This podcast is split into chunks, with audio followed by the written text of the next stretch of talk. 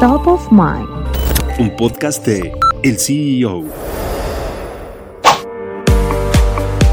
¿Quién va a heredar la fortuna de 88.200 millones de dólares de Carlos Slim? El hombre más rico de México ha forjado un imperio alrededor de América Móvil y Grupo Carso, conglomerados que engloban un portafolio de empresas que generan ingresos que rondan los 1.6 billones de pesos. ¿Quiénes son los herederos? Carlos Slim Domit, Marco Antonio Slim Domit, Patrick Slim Domit, Soumaya Slim Domit, Vanessa Slim Domit y Joana Slim Domit. Los seis hijos del empresario no se quedarán con la fortuna del magnate, sino que tendrán participación accionaria de las diferentes empresas que conforman su imperio.